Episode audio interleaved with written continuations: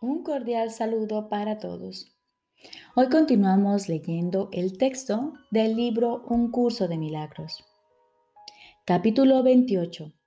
El deshacimiento del miedo. Tercera parte. El acuerdo a unirse. Jesús nos dice, lo que espera en perfecta certeza más allá de la salvación no nos concierne ahora pues apenas has empezado a dejar que se te guíe en tus primeros e inciertos pasos de ascenso por la escalera que la separación te hizo descender. El milagro es lo único que debe concernirte ahora.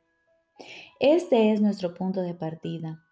Ya habiendo comenzado, el camino de ascenso hacia el despertar y el final del sueño quedará libre y despejado. Cuando aceptas un milagro, no añades tu sueño de miedo a uno que ya está siendo soñado.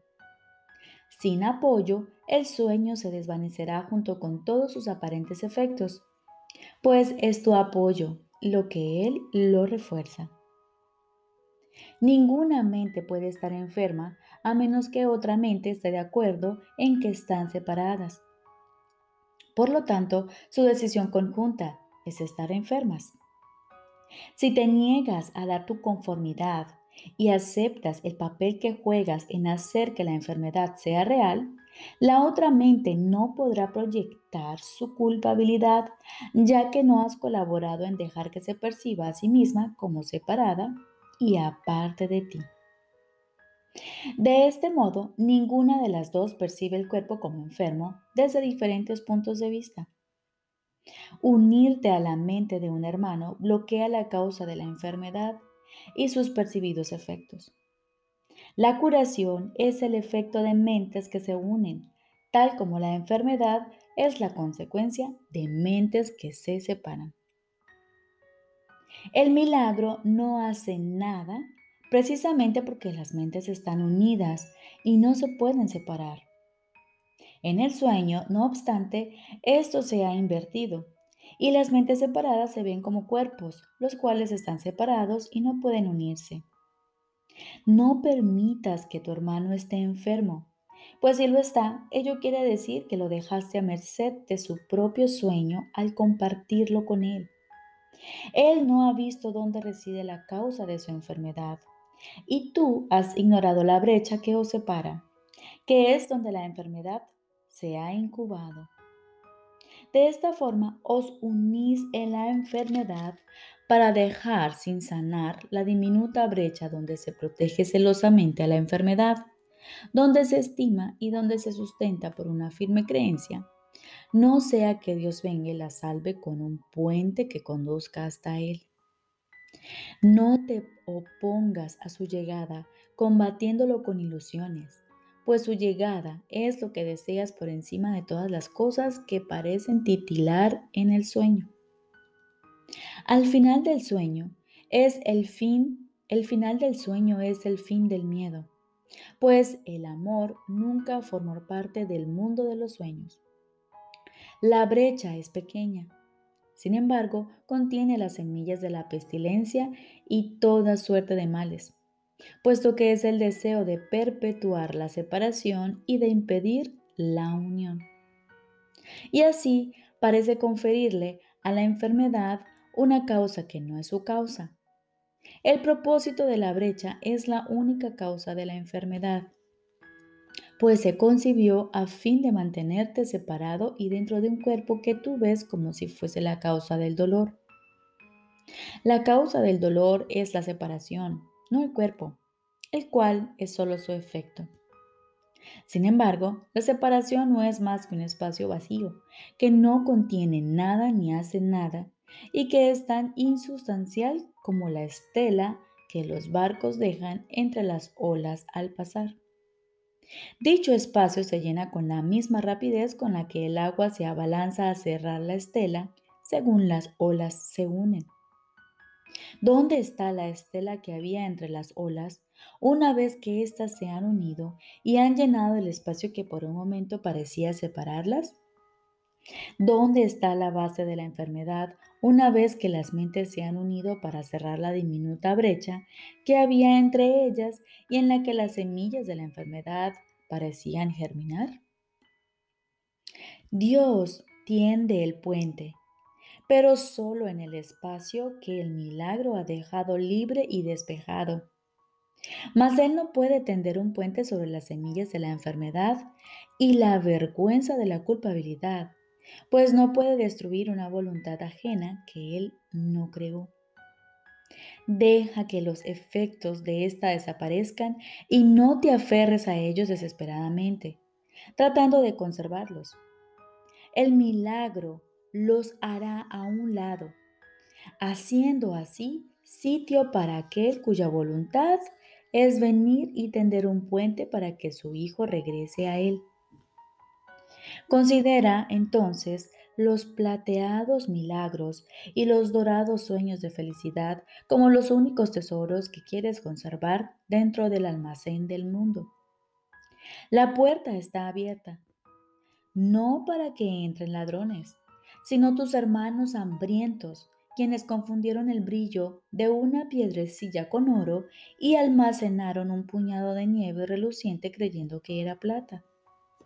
Sin embargo, a este lado de la puerta abierta no tienen nada.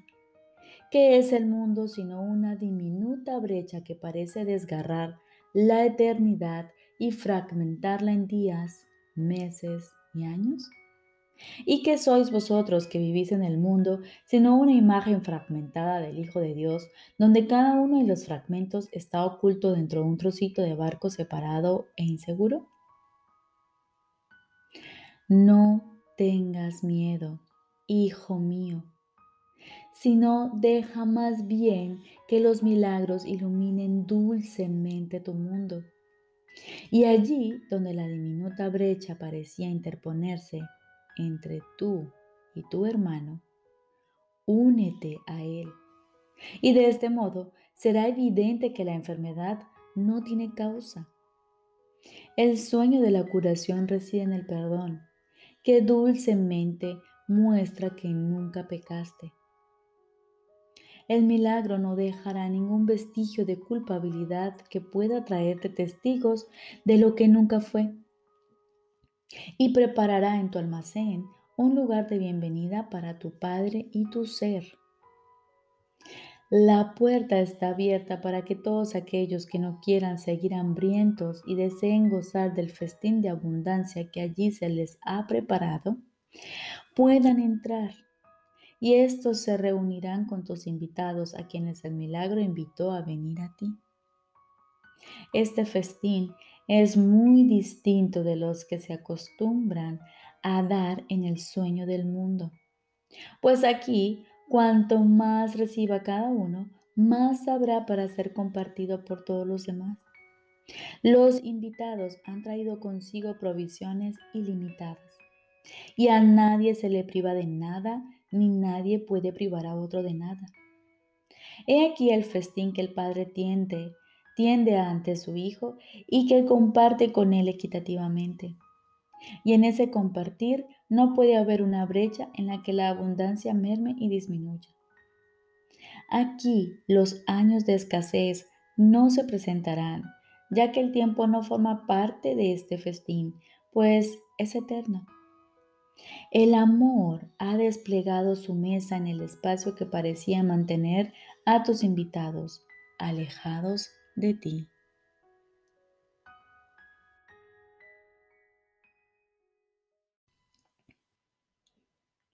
Ahora continuamos con el libro de ejercicios.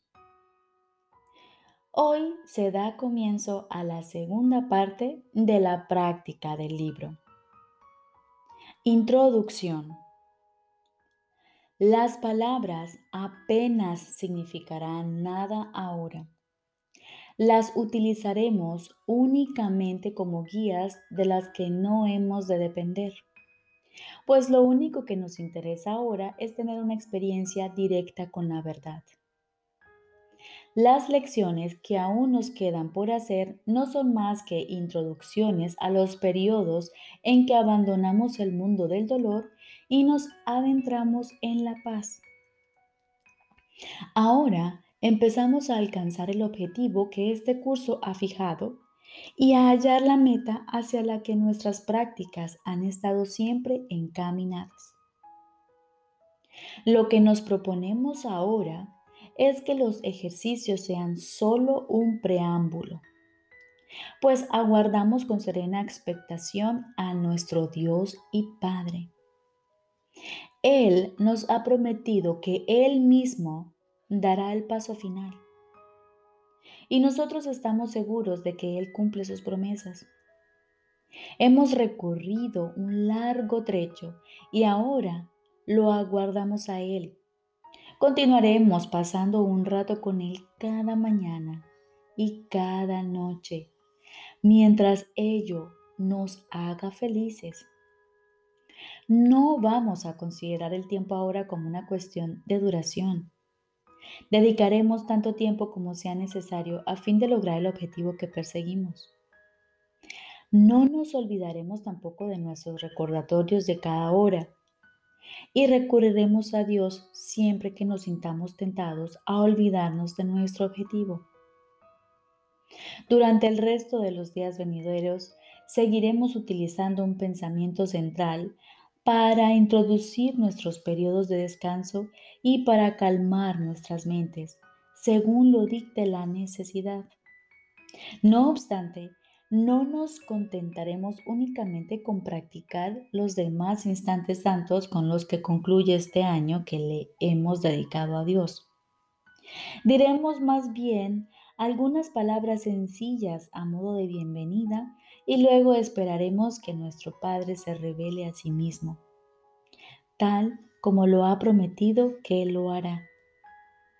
Lo hemos invocado y Él ha prometido que su Hijo recibirá respuesta siempre que invoque su nombre. Ahora venimos a Él teniendo únicamente su palabra en nuestras mentes y en nuestros corazones. Y esperamos a que Él dé el paso hacia nosotros que nos ha dicho a través de su voz, que no dejaría de, dar una vez que lo invitásemos. Él no ha dejado solo a su Hijo en su locura ni ha traicionado la confianza que éste tiene en él. ¿No le ha hecho acaso su fidelidad acreedor a la invitación que Él espera para hacernos felices? Le extenderemos esta invitación a Él y Él la aceptará. Así es como transcurrirán nuestros momentos con Él. Expresaremos las palabras de invitación que su voz sugiere y luego esperaremos a que Él venga a nosotros. La hora de la profecía ha llegado. Ahora es cuando las antiguas promesas se honran y se cumplen sin excepción. No queda ningún paso que el tiempo nos pueda impedir dar, pues ahora no podemos fracasar. Siéntate en silencio y aguarda a tu Padre. Él ha dispuesto que vendrá una vez que hayas reconocido que tu voluntad es que Él venga. Y tú nunca habrías podido llegar tan lejos si no hubieses reconocido, por muy vagamente que fuese, que esa es tu voluntad. Estoy tan cerca de ti que no podemos fracasar. Padre, te entregamos estos santos momentos como muestra de agradecimiento por aquel que nos enseñó a abandonar el mundo del pesar a cambio del que tú nos diste como sustituto. Ahora no miramos hacia atrás, miramos hacia adelante y fijamos la mirada en el final de la jornada.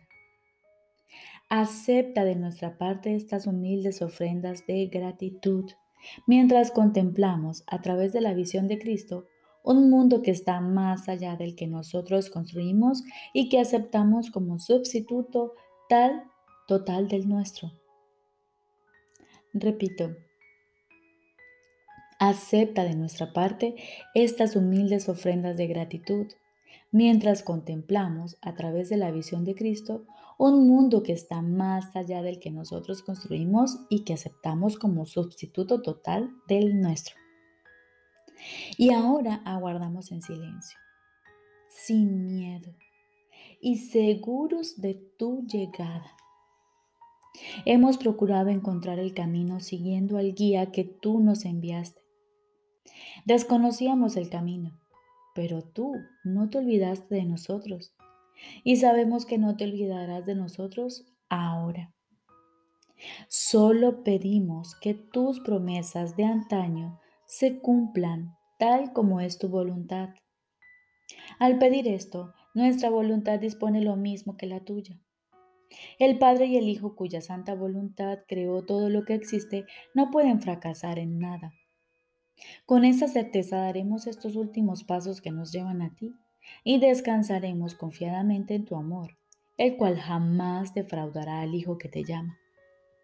Y así damos comienzo a la parte final de este año santo que hemos pasado juntos en busca de la verdad y de Dios, quien es su único creador. Hemos encontrado el camino que Él eligió para que nosotros lo siguiésemos y decidimos seguirlo tal como Él quiere que hagamos. Su mano nos ha sostenido. Sus pensamientos han arrojado luz sobre las tinieblas de nuestras mentes. Su amor nos ha llamado incesantemente desde los orígenes del tiempo. Quisimos privar a Dios del Hijo que Él creó para sí. Quisimos que Dios cambiara y fuera lo que nosotros queríamos hacer de Él. Y creímos que nuestros desquiciados deseos eran la verdad. Ahora nos alegramos de que todo esto haya desaparecido y de que ya no pensemos que las ilusiones son verdad. El recuerdo de Dios despunta en los vastos horizontes de nuestras mentes. Un momento más y volverá a surgir. Un momento más y nosotros que somos los hijos de Dios nos encontraremos a salvo en nuestro hogar, donde Él desea que estemos a la necesidad de practicar casi le ha llegado su fin, pues en esta última etapa llegaremos a entender que solo con invocar a Dios toda tentación desaparece. En lugar de palabras, solo necesitamos sentir su amor. En lugar de oraciones, solo necesitamos invocar su nombre. Y en lugar de juzgar, solo necesitamos aquietarnos y dejar que todas las cosas sean sanadas. Aceptaremos la manera en que el plan de Dios ha de terminar, tal como aceptamos la manera en que comenzó. Ahora ya se ha consumado. Este año nos ha llevado a la eternidad. Las palabras tendrán todavía cierta utilidad. Cada cierto tiempo se incluirán temas de especial relevancia cuya lectura debe proceder a las de nuestras lecciones diarias y a los periodos de experiencia profunda e inefable que deben seguir a estas. Estos temas especiales deberán repasarse cada día hasta que se te ofrezca el siguiente. Debes leerlos lentamente y reflexionar sobre ellos por un rato antes de cada uno de estos santos y benditos instantes del día. He aquí el primero de estos temas especiales.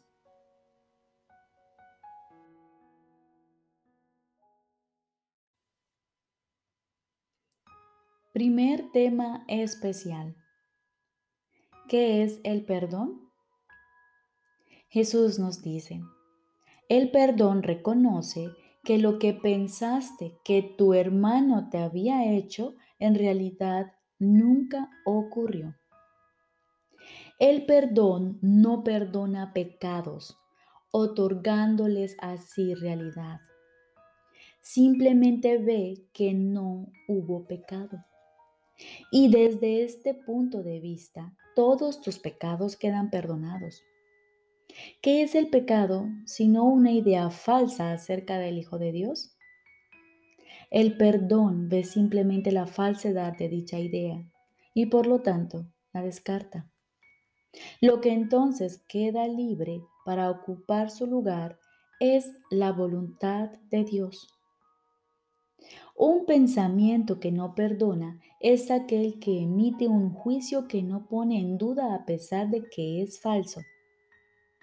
La mente se ha cerrado y no puede liberarse. Dicho pensamiento protege la proyección, apretando aún más sus cadenas de manera que las distorsiones resulten más sutiles y turbias, menos susceptibles de ser puestas en duda y más alejadas de la razón. ¿Qué puede interponerse entre una proyección fija y el objetivo que ésta ha elegido como su deseada meta? Un pensamiento que no perdona hace muchas cosas. Persigue su objetivo frenéticamente, retorciendo y volcando todo aquello que cree que se interpone en su camino. Su propósito es distorsionar, lo cual es también el medio por el que procura alcanzar este propósito. Se dedica con furia a arrasar la realidad sin ningún miramiento por nada que parezca contradecir su punto de vista. El perdón, en cambio, es tranquilo y sosegado y no hace nada. No ofende ningún aspecto de la realidad ni busca tergiversarla para que adquiera apariencias que a él le gusten. Simplemente observa, espera y no juzga. El que no perdona se ve obligado a juzgar, pues tiene que justificar el no haber perdonado. Pero aquel que ha de perdonarse a sí mismo debe aprender a darle la bienvenida a la verdad exactamente como ésta es. No hagas nada, pues, y deja que el perdón te muestre lo que debes hacer a través de aquel que es tu guía, tu salvador y protector, quien lleno de esperanza está seguro de que finalmente triunfarás. Él ya te ha perdonado, pues esa es la función que Dios le encomendó. Ahora tú debes compartir su función y perdonar a aquel que Él ha salvado, cuya inocencia Él ve y a quien honra como el Hijo de Dios.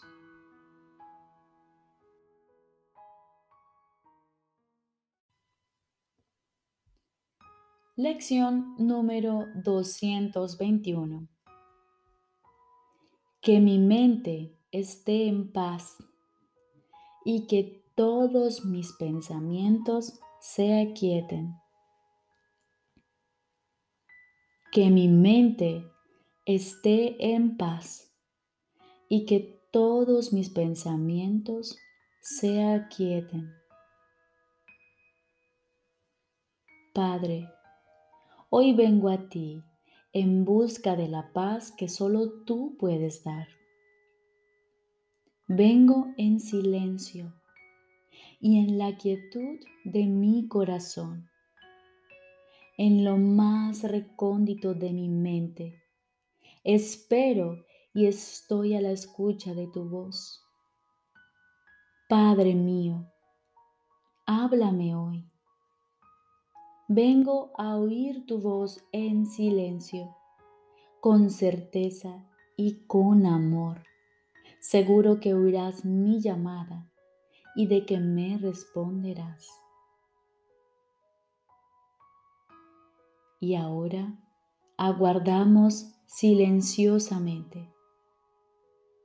Dios está aquí porque esperamos juntos. Estoy seguro de que Él te hablará y de que tú le oirás. Acepta mi confianza, pues es la tuya. Nuestras mentes están unidas. Esperamos con un solo propósito, oír la respuesta de nuestro Padre a nuestra llamada, dejar que nuestros pensamientos se aquieten y encontrar su paz para oírle hablar de lo que nosotros somos y para que Él se revele a su Hijo.